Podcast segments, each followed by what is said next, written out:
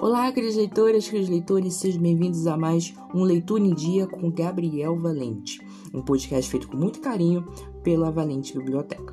Vamos à historinha de hoje? A Assembleia dos Ratos.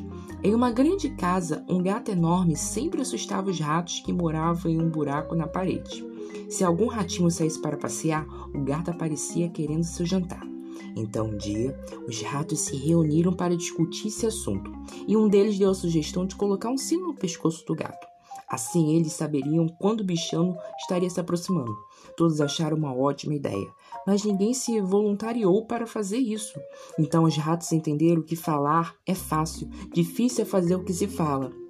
Espero que vocês tenham gostado. Semana que vem tem mais. Aproveita para seguir as nossas redes sociais, no Instagram, arroba Valente Biblioteca, é, no YouTube, Valente Biblioteca, e acesse nosso site, valentebibliotecablog.wordpress.com. Tchau, tchau e até semana que vem.